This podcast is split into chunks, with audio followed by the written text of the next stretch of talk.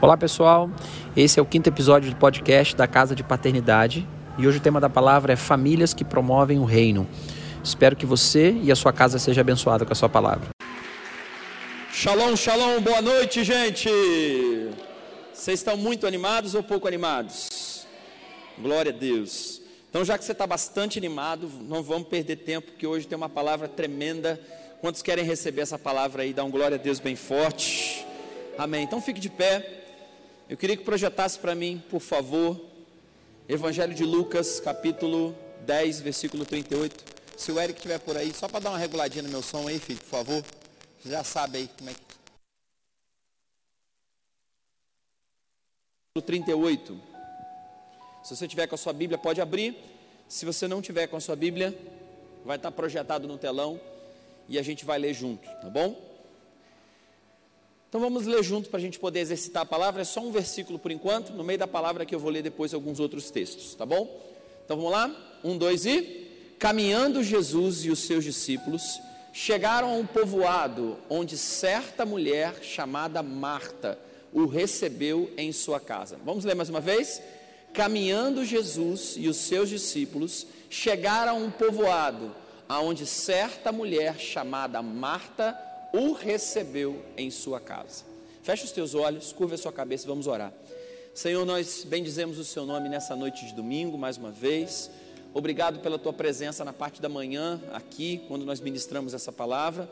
E eu te peço, Espírito Santo, que a mesma ousadia, a mesma intrepidez e a mesma unção que foi na parte da manhã, também seja derramada na parte da noite. Por isso, Senhor, que os ouvidos estejam atentos àquilo que o Espírito ministrou na igreja e que vai ministrar agora na nossa segunda reunião. Por isso, usa a minha vida, Senhor, de uma forma poderosa, para que os teus filhos possam receber essa palavra e que haja mudança de mentalidade, conforme Romanos 12, 12 2 diz: Não vos conformeis com esses séculos, mas renovais o vosso entendimento, para que possais saber qual é a boa, perfeita e agradável vontade do Senhor. Abra, Senhor, o entendimento dos teus filhos, é o que eu te peço em nome de Jesus. Amém e amém. Poder se assentar. Hoje o tema da minha palavra é o tema que abre o mês da família, então é o tema que norteia todo o mês de maio. Então vamos todo mundo repetir comigo para ficar na sua cabeça. Vamos lá? Um, dois, três e famílias que promovem o reino. Mais uma vez, você, vamos botar essa voz para fora, mesmo que você esteja com a máscara. Vamos lá? Um, dois, três e famílias que promovem o reino. Mais uma vez famílias que promovem o reino. Você viu ali com o pastor Elton e com a pastora Sul que chegou o mês da família. E talvez se você está há menos de dois anos na casa de paternidade como discípulo, você não saiba. Mas todos os anos, ou durante alguns anos, eu acho que mais de dez anos, nos meses de maio, nós dedicamos todo esse mês para ministrar palavras específicas para as famílias da igreja. Então, todas as quartas-feiras, todos os domingos e os estudos de célula, eles serão voltados para as famílias, porque nós sempre acreditamos que a família é a base da sociedade e, segundo a psicologia, é a primeira agência socializadora de um indivíduo, quer dizer, aonde ele aprende a se socializar pela primeira vez. E também há um princípio bíblico sobre a família, aonde Deus não chama um homem, não chama mulher, mas sim ele chama uma família. Então, todos os meses de maio, se você é da casa de paternidade, sabe que nós ministramos palavras específicas para a edificação da sua casa, a edificação do seu lar e da sua família. E no ano passado, nós não realizamos o mês da família conforme nós vamos realizar esse mês. Por quê? Porque naquela época, o ano passado, nesse mesmo mês, as igrejas estavam impedidas de serem abertas por conta do início da pandemia. Então, em maio do ano passado, nós não fizemos o mês da família porque as igrejas estavam fechadas. E, portanto, os desafios que nós realizamos sempre no mês de maio foi, não foi feito por conta da pandemia. E o intuito em todos os anos de dedicarmos o mês de maio ao mês da família tem como premissa, olha para mim, de que a sua família viva a plenitude de uma família aos moldes da palavra de Deus. Eu vou falar de novo e esse é dar um amém bem forte para isso, tá? Olha só, o mês de maio tem como primícia que a sua família viva a plenitude de uma família aos moldes da palavra de Deus. Quem quer isso para sua vida, diga amém. Amém. Então, o fato da gente ministrar sobre a sua família é que sua, o povo da sua casa, os seus, se tornem de fato uma verdadeira família cristã, ou quer dizer, uma família de crente de verdade. Por isso, a gente ministra o mês de maio inteiro para moldar a sua família para que seja uma família cristã e uma família crente de verdade.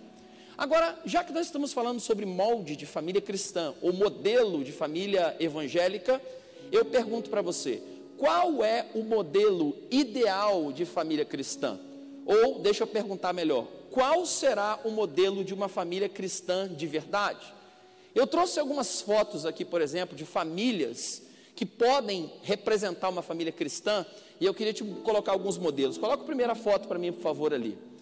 Esse é um molde de família que nós acreditamos ser uma família cristã.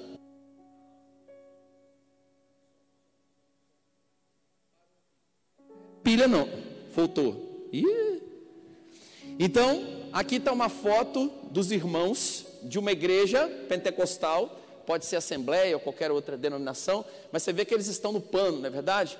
O pai está de gravata, a mãe está com, com, um vestido né, de, de, de, de pentecostal, o, o menino está meio fora da doutrina ali, né? Ele está com uma blusa polo, uma camisa, uma, uma, calça vermelha que não tem nada a ver com, com a doutrina, mas ele está ali, tá, mais ou menos está bonitinho.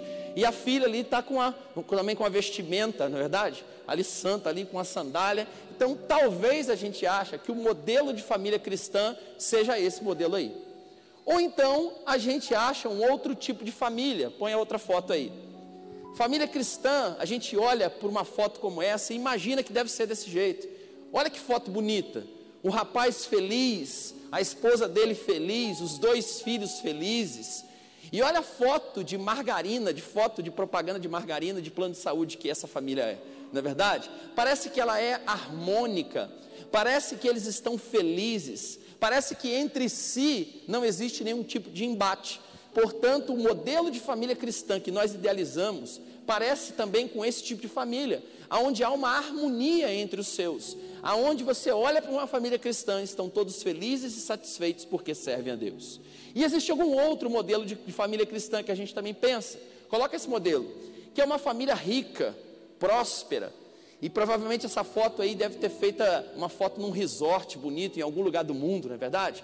Pode ver que eles são ricos. Por que, que eles são ricos? Porque só rico usa camisa de linho com, com bermuda. Olha ali, ó. Não é verdade? Só rico usa aquilo ali. Só rico usa. Olha a cor do cabelo dos meninos. Chega a ser amarelo, de, chega a ser branco de tanto amarelo. E eles estão felizes em algum resort do mundo, cheio do dinheiro, porque Jesus os prosperou de uma forma tremenda. E talvez a gente ache que o modelo de família cristã é modelo de família próspera. Pode voltar para o banner inicial. Na realidade, querido, o modelo ideal de família cristã que nós queremos e que nós perseguimos tem essas três características. Aquela que vai à igreja todos os domingos e que serve a Deus numa igreja local. Aquela que é harmônica, onde não existe divisão, onde não existe problema, onde são todos felizes e satisfeitos por estar naquela família. E também nós perseguimos um modelo e um ideal de que a nossa família seja próspera, que a gente possa ir nos melhores lugares, usufruir com ele das melhores coisas. Então, de fato, a gente coloca como uma família ideal cristã aquela que vai à igreja sempre, aquela que é harmônica e aquela que é próspera. Agora, a pergunta que eu faço é: será que o modelo de família cristã que eu e você desejamos, olhe para mim, tem o mesmo formato que Deus deseja? Será que o mesmo modelo de família que nós almejamos, uma família que vai à igreja, uma família harmônica e uma família próspera, será que é o mesmo modelo que Deus deseja ou que Deus idealiza como família cristã? Para responder essa pergunta, eu queria apresentar a família mais importante dos evangelhos. A família mais importante que foi citada entre Mateus, Marcos, Lucas e João. E o nome dessa família, diga assim, a família mais forte, gente, a família de Marta. Hoje eu quero apresentar para vocês uma família que, na minha opinião, é a família mais importante dos quatro evangelhos. E essa família, a família de Marta, não tinha a aparência de uma família tradicional que frequentava os cultos judaicos naquela época.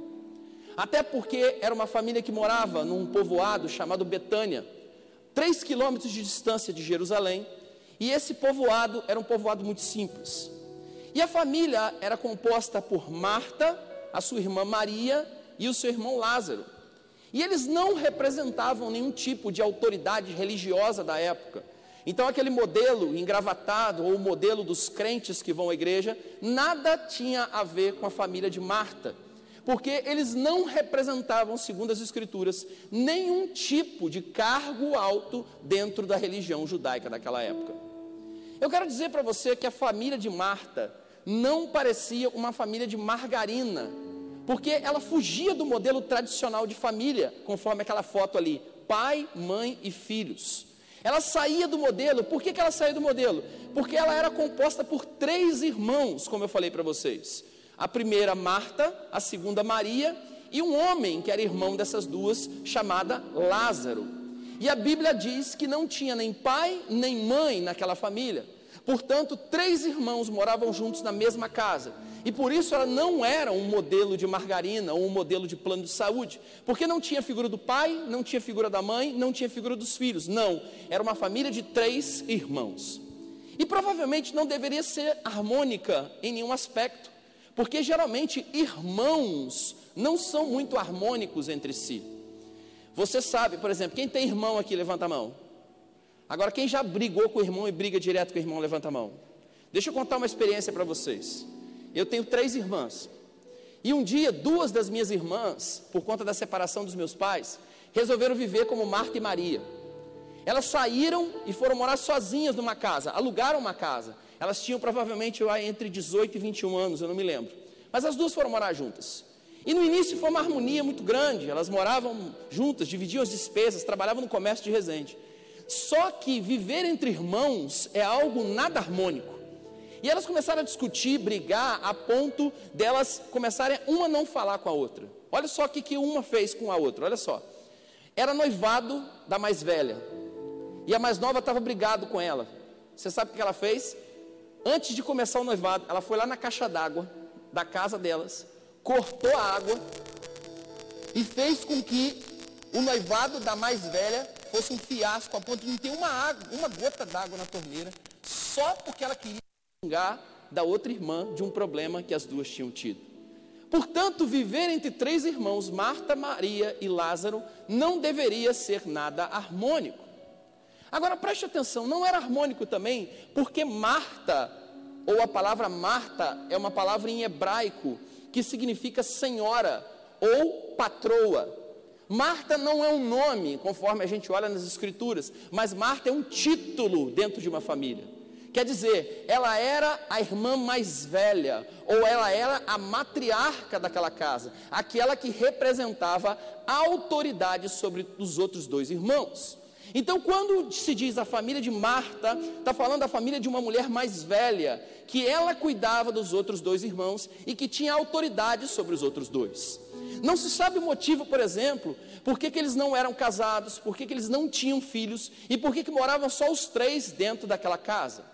Mas definitivamente, olha para mim, não era o núcleo que Israel esperava de família. Não era o núcleo que nós acreditamos ser um modelo harmônico, porque nós acreditamos que uma família harmônica é pai, mãe e filho. E a família de Marta eram três irmãos vivendo numa mesma casa. A família de Marta também não apresentava muitas riquezas. Eles moravam numa casa simples em um povoado chamado Betânia, a três quilômetros de Jerusalém. Um povoado onde as pessoas que moravam ali trabalhavam em Jerusalém e não tinham condições de morar na Cidade Santa. Então eles iriam para Betânia, que é como se fosse uma cidade satélite. Quem foi em Brasília, por exemplo, aqui, sabe que tem Ceilândia lá. É, qual outra cidade satélite de Brasília? Taguatinga e outras cidades que estão lá. E Betânia era como se fosse uma Ceilândia. Era um local pobre, onde as famílias que não tinham condição de morar em Jerusalém moravam nesse povoado chamado Betânia. Portanto, essa família também não tinha um modelo que nós achamos de uma família rica, de uma família próspera, ou de uma família que tinha condições financeiras. Não, era uma família simples que era chefiada por uma mulher, cujo nome Jesus coloca de Marta. E isso já tem como prova que era uma família com muitas dificuldades financeiras. Por quê? Porque era uma mulher que chefiava. E naquela época, mulheres não trabalhavam, ou os trabalhos que elas realizavam tinha pouca remuneração. Portanto, Marta, que era chefe de família, conforme o próprio nome diz Marta, patroa, o chefe, ela que trabalhava de uma forma precária e trazia o sustento para dentro de casa. Mas você pode pensar, e Lázaro, seu irmão que era homem, não trabalhava? Provavelmente não. Eu acredito que Lázaro deveria ter algum tipo de enfermidade ou algum tipo de doença que o impossibilitava de trabalhar e ser o arrimo de família, quer dizer, aquele que sustentava a sua casa. Portanto, essa família não seria um modelo, preste atenção, inicialmente a se copiar. Inicialmente, quando a gente olha a família de Marta, ela não é harmônica, porque ela é formada por três irmãos. Ela não tem um modelo cristão ou um modelo de crente, aonde eles tinham algum cargo dentro do sinédrio, alguma posição na religião judaica. E a família de Marta também não era uma família próspera, quer dizer, não tinha condições financeiras conforme a gente sonha para nossa, porque eles moravam num lugar chamado Betânia que não tinha condições financeiras nenhuma. Quantos estão comigo? Digam amém aí. Preste atenção. Só que essa família tinha algo muito especial. Algo muito especial é esse? Algo que fez com que Jesus resolvesse criar um relacionamento íntimo com eles. Essa família não tinha foto de margarina, nem foto da família igual a Assembleia de Deus, nem foto de gente rica, mas tinha algo nessa família, preste atenção, que despertou um interesse em Jesus de se relacionar com eles de uma forma íntima. Todas as vezes que Jesus ia a Jerusalém, ele parava na casa de Marta, e ali ele dormia, ali ele comia, e ele criava relacionamento com aquela família. Ele criou um vínculo de amizade tão profunda com esses três, a ponto de Lázaro ter falecido, e você sabe da história. E você vai ver a única vez Jesus chorando em todas as escrituras foi quando o seu melhor amigo, chamado Lázaro, morreu. Portanto, Marta, Maria e Lázaro, os componentes dessa família, criaram uma intimidade tão grande de amizade com Jesus, a ponto deles serem os melhores amigos de Jesus na terra.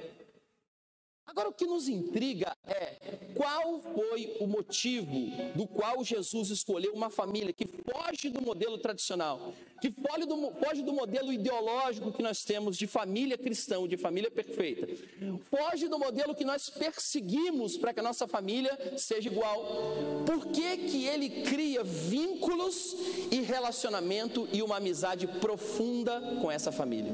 Vou te responder, preste atenção.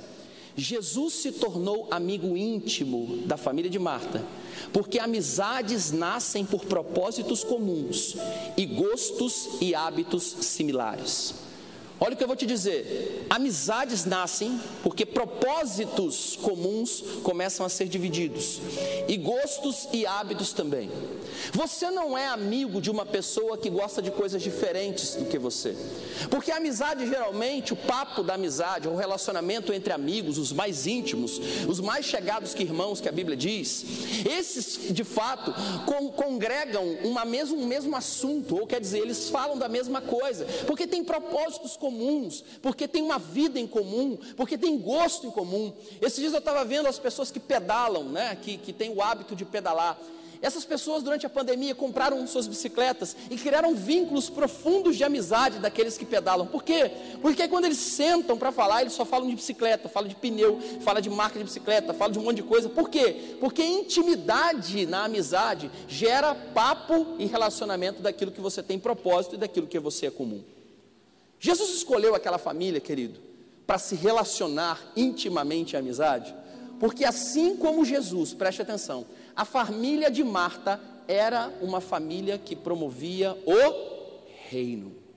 Assim como Jesus promovia o reino, preste atenção, a família de Marta também tinha como princípio a promoção do reino. Por isso Jesus cria uma profunda amizade com eles, uma profunda intimidade, porque o papo de Jesus era reino, e o papo da família de Marta também era reino. Não era uma família religiosa, não era uma família rica, e muito menos uma família tradicional a qual nós amejamos, mas era uma família que de fato promovia o que Jesus pregava, que era o reino de Deus. E talvez você não se lembre o que significa o reino de Deus, mas alguns meses atrás nós pregamos o que é o reino de Deus. Nós falamos que o reino de Deus é muito mais do que pregar salvação, é muito mais do que trazer as pessoas para a igreja. Reino de Deus é pregar contra a injustiça social, é pregar contra a fome, é pregar gerando renda, é pregar gerando emprego. No, de fato, é pregar a promoção do bem-estar do próximo, independente se a gente conhece o próximo ou não, independente se temos vínculo com ele ou não, independente se esse próximo frequenta a nossa congregação ou não. Reino de Deus tem a ver com salvação, mas não é só salvação. Reino de Deus é promoção de bem-estar do nosso próximo. E é isso que Jesus fazia na terra. E é isso que a família de Marta fazia. Ela promovia o bem-estar e o reino de Deus. Pastor, como é que você chegou a essa conclusão que Marta e a sua família promovia o reino de Deus? O que me fez acreditar que Marta e a sua família eram promotores do reino de Deus ou do bem-estar do próximo? Eu vou te provar aqui por algumas razões. Coloca o texto lá para mim de novo, versículo 38, que eu vou te provar dentro do texto porque que Marta e a sua família eram promotoras do reino de Deus. Vamos ler o texto comigo de novo? Um, dois, três e. Caminhando Jesus, vamos lá, gente, todo mundo? Caminhando Jesus e os seus discípulos chegaram a um povoado aonde certa mulher chamada o que, gente? Marta. O que, que ela fez? O recebeu em sua casa. O que, que Marta fez com ele? Recebeu ele em sua casa. O texto diz que quando Jesus estava de viagem a Jerusalém, ele para num povoado chamado Betânia. Olha para mim.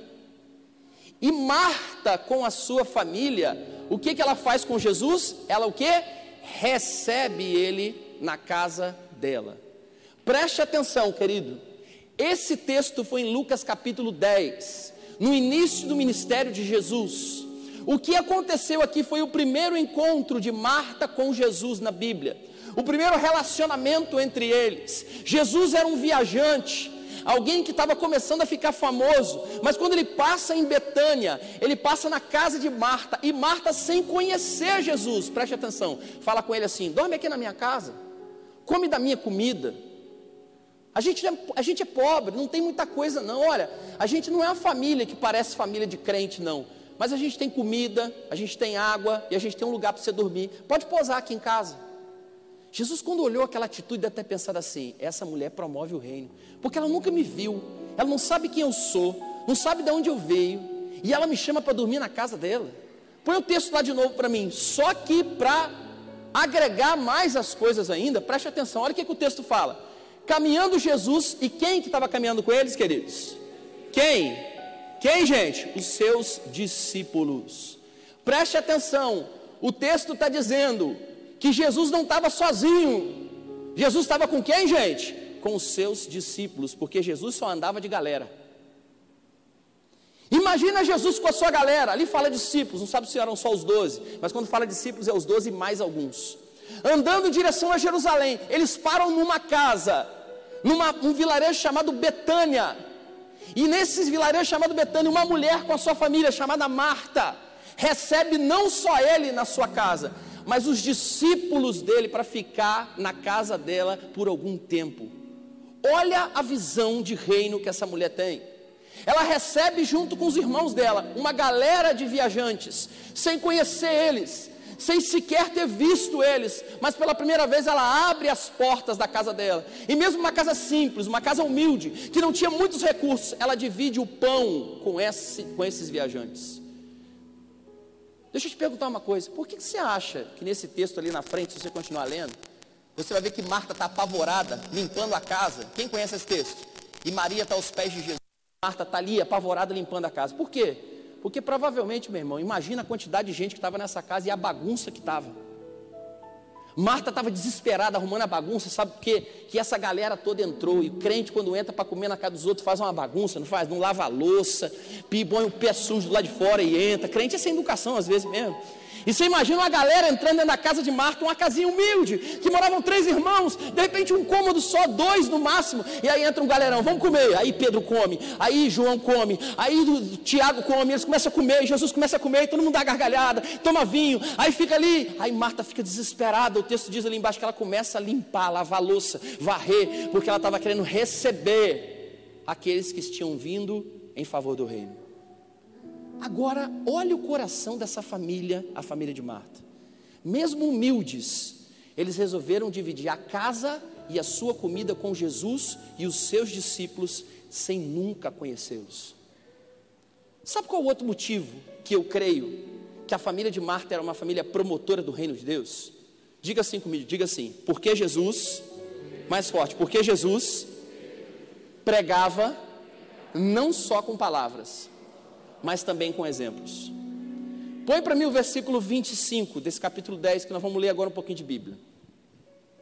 Antes, um pouquinho, olha para mim aqui, deles pousarem na casa de Marta, acontece uma coisa.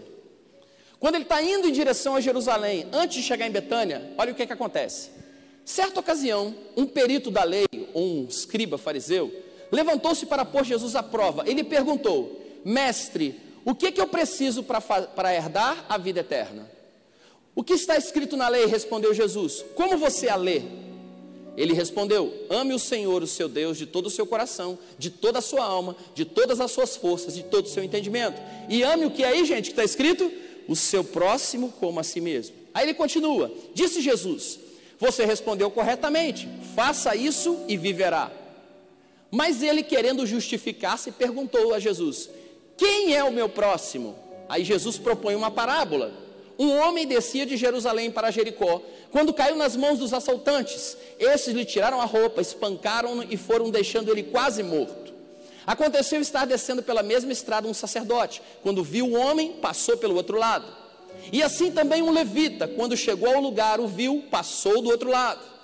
Mas um samaritano, estando de viagem, chegou onde se encontrava o homem e, quando o viu, teve piedade dele.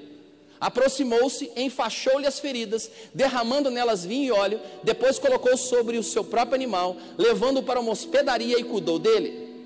No dia seguinte, deu dois denários aos hospedeiros e lhe disse: Cuide dele, quando eu voltar, pagarei todas as despesas que você tiver.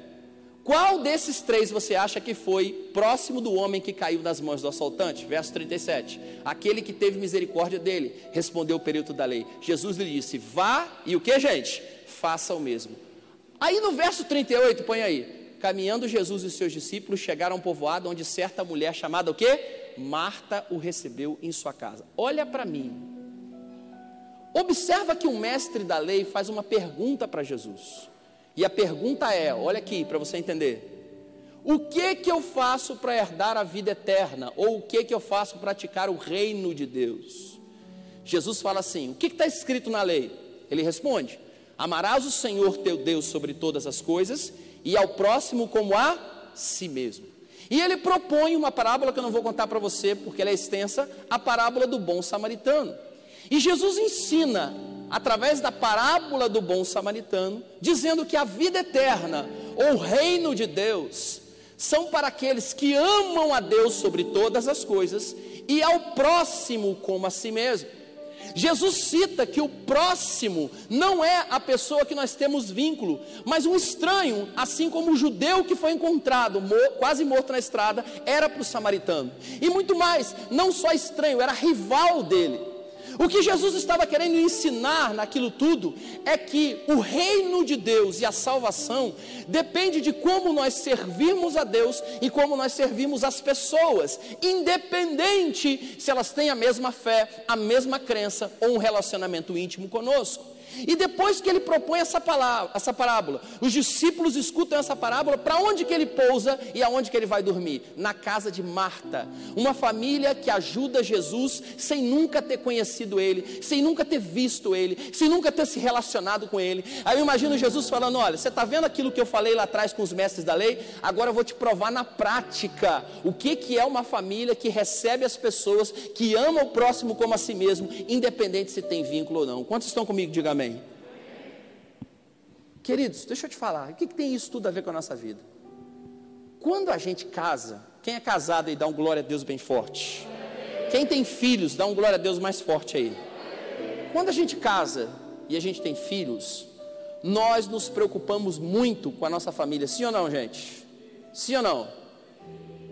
Nós nos esforçamos, ó, e às vezes a gente tira da onde a gente não tem e paga uma escola particular para os nossos filhos. Eu me lembro que quando Davi nasceu, eu me esfolava para pagar um colégio bom para ele, porque eu acreditava que se ele estivesse num colégio bom, a educação dele seria muito boa no futuro. A gente se preocupa tanto com a família depois que a gente casa e tem filhos, de que a gente quer trazer a família para dentro da igreja. Por que, que a gente quer trazer a família para dentro da igreja? para que os nossos sejam o que? Abençoados. Como é que é bom a gente ver os nossos filhos se relacionando com os meninos e com as meninas da igreja, tendo amizade dentro da igreja, querido, isso é bênção. Porque aí você olha a sua filha, por exemplo, falando com as menininhas da igreja e fala assim: Olha que bênção. Eu sei que aquelas meninas não vão para balada, eu sei que aquelas meninas não vão fazer nada errado, eu sei que os meninos da igreja são bênçãos. Então é bom que os meus filhos se relacionem com gente da igreja. Como é bom a gente ouvir as palavras do pastor Elton e da pastora Su, por exemplo, para moldar o nosso caráter como, como cônjuge, para a gente melhorar no casamento, para a gente melhorar como marido, a gente melhorar como esposa. Como é que é bom a gente vir para a igreja e quando a gente casa e tem filho, a gente quer trazer a família para dentro, dentro da casa. Na realidade, as famílias sempre foram voltadas para si, querido, mas nunca voltada para o reino. Deixa eu tentar te explicar melhor. A gente se preocupa com a nossa família, o bem-estar interno da nossa casa, mas a gente nunca instrui a nossa família a se preocupar com o bem-estar de uma comunidade, por exemplo. A gente sempre faz a nossa família se preocupar em crescer, em ter uma boa educação, em ser próspero, em ser abençoado, mas a gente não ensina a nossa família a abençoar outras pessoas. A gente quer que a nossa família seja uma bênção para nós mesmos, mas não, não, é, não ensinamos que a nossa família possa ser bênção lá fora para outras, para outras pessoas. Nós criamos os nossos filhos, querido, a reproduzirem famílias egocêntricas que só pensam no seu próprio bem-estar familiar. Poucas famílias, olha para mim, pensam em promover o reino. Poucas famílias se reúnem para tentar ajudar as pessoas lá fora ou fazer algum assunto social junto. Você quer ver uma coisa? Eu já fiz muito isso. Quem aqui, nas primeiras compras de casa, foi lá, pegou seu carrinho, você estava recém-casado, seu filho estava pequeno, ou até hoje mesmo, é filho grande você pega o seu carrinho, aí você passa pela prateleira de biscoitos, aí seu filho, pai, eu quero um negresco. Aí você fala, filho, pode pegar. Acabou de sair o Visa Vale, ticket alimentação. Acabou de sair o pagode, pagamento. Pode pegar, meu filho. Aí sua filha fala assim, pai, posso pegar aquele Yakult do gênio? Quem tem filho sabe o que é o Yakult do gêniozinho, assim, né? Aí você fala assim: não, filho, a culto do gênio é muito ruim. Pode, porque você merece, minha filha. Aí sua mulher passa pela, pela sessão do Pantene. Ela fala assim: meu bem, posso comprar um shampoo e um condicionador? Você fala, claro, pode comprar para o seu cabelo, está desse tamanho, de repente dá uma baixada aí, compra, e ela vai lá e compra o Pantene, condicionador e shampoo duplo, não é verdade? Aí você chega na sua casa, você põe aquele monte de sacola, quem já fez isso? E aí você faz uma oração bonita. Quem já orou consagrando a sua compra ao Senhor? Levanta a mão. Ih, querido, você não orou não? Junta aquela sacola toda e fala assim: Senhor, Racataraba, obrigado pelo negresco do meu filho, pelo Yakult da minha filha, pelo Pantene da minha esposa. Obrigado, Senhor, pela provisão que o Senhor dá para as nossas vidas. Depois a gente abre a sacola, come tudo. Quem aqui fez uma oração dessa? Depois separou duas sacolinhas e procurou um irmão da igreja que não tem condição de comprar negresco, nem tomar Yakult e nem ter um pantene para baixar o cabelo. Quem aqui já separou uma sacolinha e falou: Meus filhos, esposa, vamos naquela comunidade ali atrás que eu já citei aqui, atrás do, do, do Atacadão, que a Nara e algumas famílias, a pastora Nara e o pastor Ezequias, junto com algumas famílias hoje aí, foram lá distribuir cesta lá. Você pode aplaudir o Senhor pela vida deles. Foram lá. Quantos aqui, depois de fazer essa oração pentecostal bonita, cataram as suas sacolas e foram levar um pouquinho do que Deus te deu para as pessoas que estão lá fora precisando? E tem gente, querido, deixa eu te falar, talvez você não conheça, mas tem gente que não tem o que comer. Quantos aqui pegaram seus filhos e passearam no shopping? E passaram e compraram uma roupa bonita, passaram na Riachuelo, passaram na Renner, aí foram lá e compraram bonito, uma camisa bonita, uma camisa dessa toda, toda espataiada desse jeito aqui, toda colorida. Aí você comprou, a sua esposa comprou um sapato, e aí seu filho comprou uma bola de futebol, e aí todo mundo saiu em casa, feliz, com a roupinha nova, vieram para o culto com a roupinha nova. Mas quantos de nós, ao invés de a gente comprar tudo para nossa família, separou um pouquinho só? Para comprar uma blusinha. Para chegar numa família, por exemplo, e ver uma criança que não tem aquela blusa, chegar lá e entregar para ela e falar assim: ó, Isso aqui eu quero ofertar na sua vida, porque eu entendi que a minha família é uma família que promove o reino. Por falar em passeio, os nossos passeios são sempre no shopping, nas praças, nos hotéis, no lazer em geral. Quem de nós na vida planejou um passeio em família para visitar uma comunidade pobre, por exemplo? Quem de nós, olha para mim, eu ponho aqui, eu sou o primeiro a dizer, reuniu os filhos e falou assim: hoje nós vamos fazer o passeio em família na casa de paternidade. Só que nós não vamos no shopping, nós não vamos no restaurante, nós não vamos dar um rolê por aí, nós não vamos andar no nosso carro bonito, não. Nós vamos pegar eu, a sua mãe e vocês, e nós vamos numa comunidade levar uma cesta básica, só a gente, para abençoar aquela família e estar tá ali fazendo alguma coisa. Quem de nós já fez isso, querido? Quem de nós já reuniu a nossa família para dar um passeio lá no paraíso, ali, naquela praça, chamada Praça do Expedicionário, onde tem vários moradores de rua, onde se você levar ali um agasalho para ele no inverno, onde você levar alguma coisa, ah, pastor, mas eles estão na rua porque eles querem, estão na rua porque eles são bêbados. Não entre nesse mérito, querido. Você ajuda as pessoas independente da motivação que elas estão, porque você é um promotor do reino, você é alguém que promove o reino. Agora, quantas vezes nós pegamos a nossa família e falamos assim: vamos lá entregar alguns agasalhos, uma sopa para aquelas pessoas que estão sentindo frio no inverno? Quantos de nós reunimos a nossa família para dar um passeio, para visitar uma pessoa na igreja que está sumida, para uma pessoa na igreja que está enferma, por alguém da nossa casa que está sumido, e a gente resolve fazer um passeio em família para ir lá orar por elas? Nossos passeios são sempre voltados para dentro do nosso núcleo e nunca voltados em prol do reino lá fora. Até as famílias que se parecem com a foto de evangélicas, só estão dentro da igreja para extrair benefício para suas próprias famílias. Estão dentro da igreja para benefício das suas próprias famílias. Querem estar no mês da família para abençoar a sua própria casa. Mas, pastor, isso é errado. Pensar no bem-estar da minha família. Pensar que a minha família tem que ser próspera, que tem que ser harmônica, que tem que ser uma família abençoada. Claro que não, querido. Errado é quando nós pensamos egoisticamente, somente na nossa sem pensar nas famílias do reino lá fora. Errado é a gente pensar só para a gente e não pensar para o outro. Errado é a gente pensar só para nós e não querer compartilhar com o outro. A pastora Viviane leu o texto aqui, lá, a igreja do avivamento que a gente espera. A igreja é onde Deus vai derramar o avivamento. Ei, querido, uma igreja que Deus vai derramar o avivamento é a igreja que preocupa com a necessidade do outro. Ela se preocupa em repartir com o outro. Ela se preocupa em trazer com as outras pessoas. Essa é a igreja do avivamento. Não é a igreja que vai rodar no mistério. Não é a igreja que vai falar em línguas. Não é a igreja que vai ressuscitar morto só, não, querido. Porque o resultado de ressuscitar morto, de pregar o Evangelho, de falar do amor de Deus para as pessoas, é um coração no reino, é um coração para abençoar as pessoas, independente se a gente conhece elas ou não. É, pastor Júnior, vou concordar com você semana passada. É difícil pregar essas palavras, né? Porque não tem glória a Deus. Ah, obrigado, pastora Paulo. Só você mesmo, porque o resto está tudo orando com a minha cara assim, ó. Mas Deus bateu duro comigo nessa palavra, querido. O mês da família da igreja, durante muitos anos, olha para mim, produziu grandes frutos internos. Olha para mim, o que é isso, pastor? Eu vi gente chegar aqui com a família zoada. Eu vi gente chegando aqui separado. Eu vi gente chegando aqui com o casamento completamente destruído, com os filhos nas drogas. Eu vi gente chegando aqui desesperado. E Deus, durante o mês de maio, durante o ano, fez coisas tremendas. Você pode dar um glória a Deus por isso. Deixa eu te motivar e produziu grandes frutos naquela família. Só que, meu irmão, deixa eu te falar: sua família curada, sua família restaurada, sua família é poderosa em Deus para destruir as fortalezas, sua família é uma bênção. Você pode dar glória a Deus para isso, mas sabe por que, que você é bênção? Para que você promova a bênção que há na sua vida para as pessoas lá fora.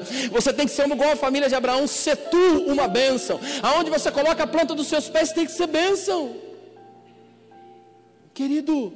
A gente tem que transformar o lugar onde a gente vive. A gente tem que fazer com a nossa família ser uma família de Marta, aonde a gente está o tempo todo abençoando as pessoas lá fora com os nossos da casa. O mês da família às vezes é estranho para algumas pessoas, porque muita gente se constrange nesse mês, porque aonde você mora talvez não tenha o formato idealizado de família. Tem gente aqui na igreja, por exemplo, que é mãe solteira e que mora só você e seu filho. Aí você fala assim: ah, abraça a sua família. Aí abraça só você e o seu filho. Às vezes o seu filho não está nem aqui, ele já é grande, você é mãe solteira, ou você é separado. Existem algumas pessoas aqui na igreja, por exemplo, que não entram nesse molde idealizado, pai, mãe e filho. Tem gente aqui que é igual a família de Marta, mora dois irmãos dentro da casa, três irmãos dentro da casa, um agregado, e mora um monte de gente lá. Tem algumas pessoas aqui que moram sozinhos. E aí chega o mês da família, ele se desespera, ele fala assim: pô, mês da família, mas moro sozinho. Eu levanto de manhã, a única pessoa que vejo sou eu mesmo no espelho. Eu comigo mesmo, eu sento comigo mesmo, eu falo comigo mesmo. Eu moro dentro de um apartamento, eu moro dentro de uma casa sozinho. Ei, preste atenção. Deus não está interessado em modelos idealizados de família, mas Ele quer modelos ideais de família, famílias que promovam o reino de Deus, independente se tem uma pessoa, duas pessoas, três pessoas, se é formado de pai, se é formado de mãe, se é formado de irmão, se é formado de você sozinho. Ei, Deus quer usar você e a sua família para promover o reino lá fora e trazer o bem-estar de outras pessoas lá fora, assim como Deus fez você através do bem-estar que Ele te proporciona. Querido, família ideal para Deus são, as, são aquelas que, independente da sua formação, trabalham na promoção, promovem o reino, vão para fora promover o reino. De manhã eu não contei isso, mas por pura jesuicidência, eu olhei o Instagram hoje de um, de um cara que eu sigo, Rodrigo Silva, ele é um arqueólogo da Igreja Adventista do Sétimo Dia. E ele postou um vídeo de um filósofo bem conhecido, desses três filósofos que estão no YouTube. E esse filósofo ele conta assim no vídeo. É um vídeo muito antigo. Ele conta que um dia a faculdade de filosofia, os professores, pegaram dois caciques, preste atenção, e levaram no Mercadão de São Paulo. Quem já foi no Mercadão de São Paulo aqui? Tem tudo lá: linguiça, fruta, carne, carne de sol, Lá é um mercadão que tem tudo que você imaginar. Lá em cima tem uma praça de alimentação com pão com mortadela, mais ou menos dessa grossura assim, a mortadela. É um negócio gigantesco que vende de tudo no mercadão de São Paulo. E esses filósofos levaram os dois caciques. E quando eles entraram no mercadão de São Paulo, se você já entrou, você sabe que é grande. Eles tiveram um choque no mercadão de São Paulo. Eles começaram a olhar assim. E aí aquele que falava a língua dos Yanomamis perguntou para ele assim: por que, que você está chocado? Ele ficou mais ou menos uns 15 minutos andando no mercadão e olhando para as coisas. O filósofo falou assim: Você sabe por que ele está chocado? Porque na cultura deles, tudo é comida. Então, eles trabalham para o quê? Comer. E quando eles entram num lugar onde tem muita comida, muita coisa, é como se nós entrássemos dentro de um cofre de banco, onde a gente olhasse e tem dinheiro para tudo quanto é lado, a gente fala assim: se a gente só tem um pouquinho.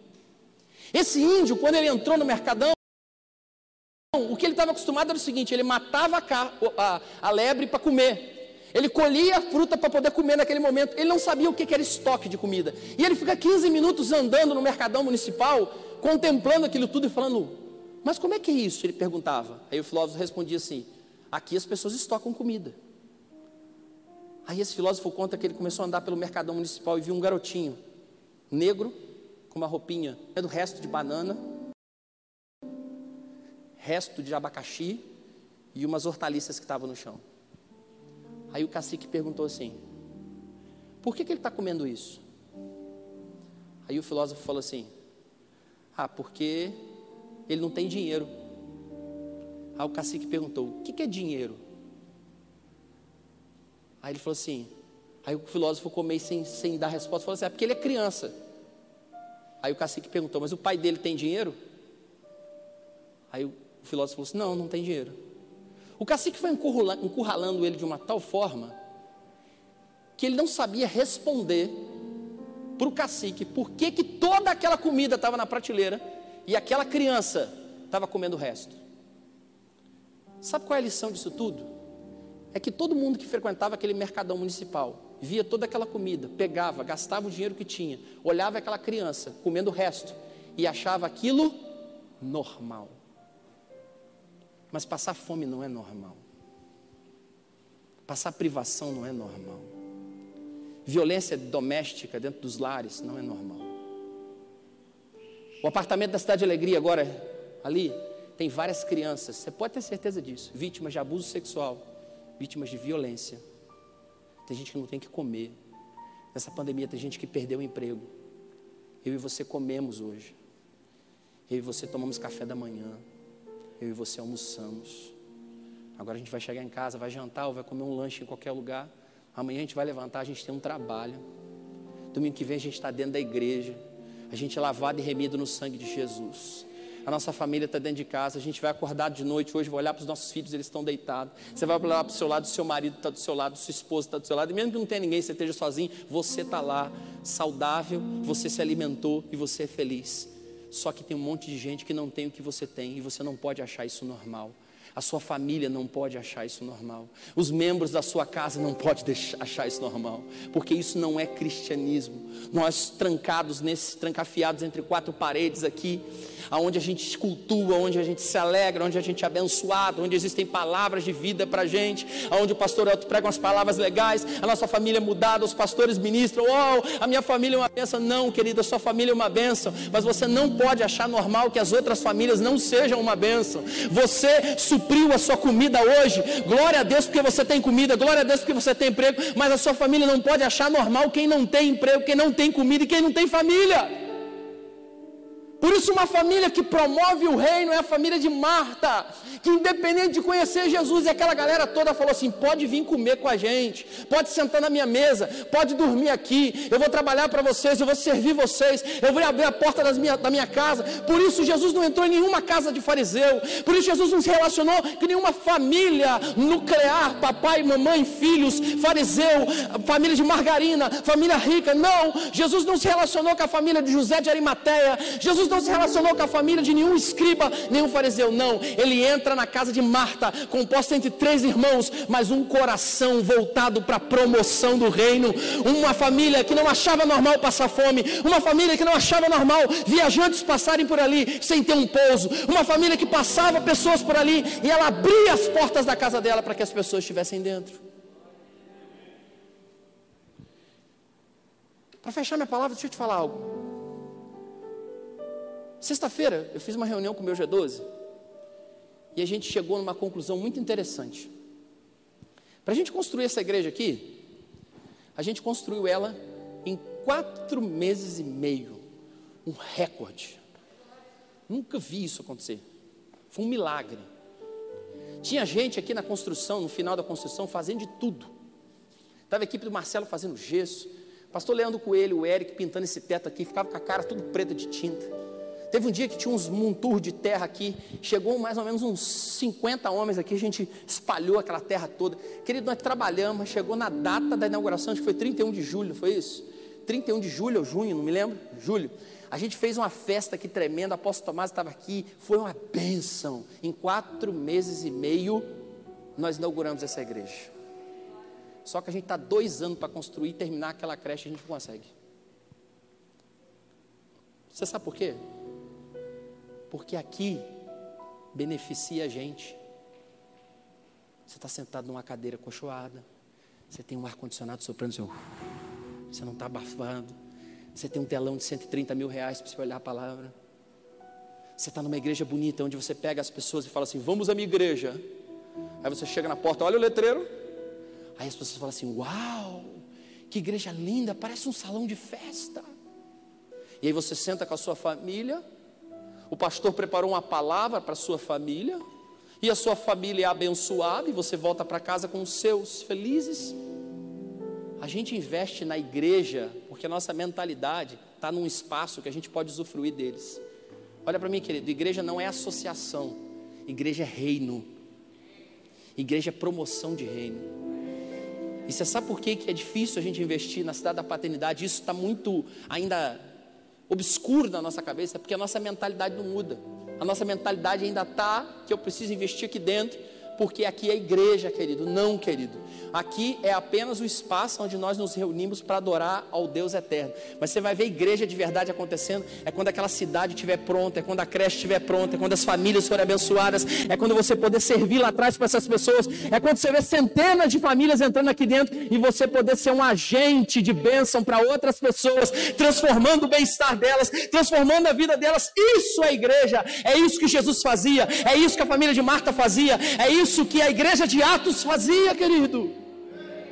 E a gente precisa mudar essa mentalidade. A gente não pode começar o mês da família que promove o reino sem pensar em promover o bem-estar para as pessoas que estão lá fora. Então eu quero te desafiar, meu irmão. Quero te desafiar a pegar sua família e fazer alguma coisa para o reino, para outras famílias. Abençoar outras famílias. Sair da sua zona de conforto. Ah, pastor, eu queria tanto que essa palavra fosse para minha família. É. Sabe por quê? Porque quando você começar a ver a necessidade dos outros lá fora, necessidade de verdade, você vai parar de brigar com essas bobeiras que você fica dentro da sua casa. Quando você entrar numa comunidade e ver o pau quebrando, mulher voando panela para tudo quanto é lado, violência doméstica, criança sendo estuprada, gente que não tem o que comer, você vai olhar para o seu marido e vai falar assim: até que o meu marido é bom, viu? Até que a minha esposa é uma benção, viu? Até que esses meus filhos que não me respeitam, eu vi um outro lá que puxou a faca para o pai. Quando a gente olha às vezes o que está acontecendo lá fora, a gente valoriza o que a gente tem aqui dentro. Queria que você ficasse de pé, por favor. Por favor. Por favor.